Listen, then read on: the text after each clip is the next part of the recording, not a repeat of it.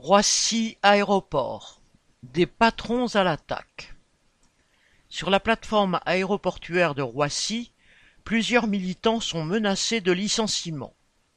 C'est le cas à Transdev qui transporte le fret, les voyageurs, les équipages ou les salariés sur la piste ou aux abords de l'aéroport. Mais c'est aussi le cas à l'hôtel de luxe Sheraton ou dans d'autres entreprises.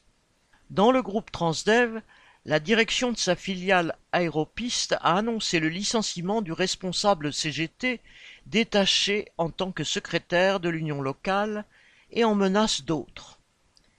Elle s'est empressée d'informer les salariés que la loi Diard s'appliquait, les empêchant de faire grève sans un préavis de 48 heures. Jusqu'à présent, cette loi ne s'était pas appliquée à eux. Mais la direction manœuvre, brandissant la menace de la loi Diard d'un côté et donnant une prime de quatre cents euros de l'autre pour tenter de désamorcer les réactions. Elle prétend licencier un syndicaliste juste pour avoir exprimé son opinion sur ses méthodes, et c'est aussi pour délit d'opinion que la déléguée de l'hôtel Sheraton est menacée.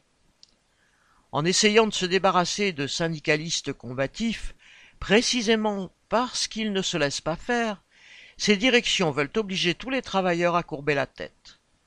Le recours aux instances, inspection du travail, justice, est évidemment enclenché. Et surtout, les travailleurs de la plateforme sont appelés à réagir. Un rassemblement intersyndical est prévu le jeudi 1er février. Correspondant Hello.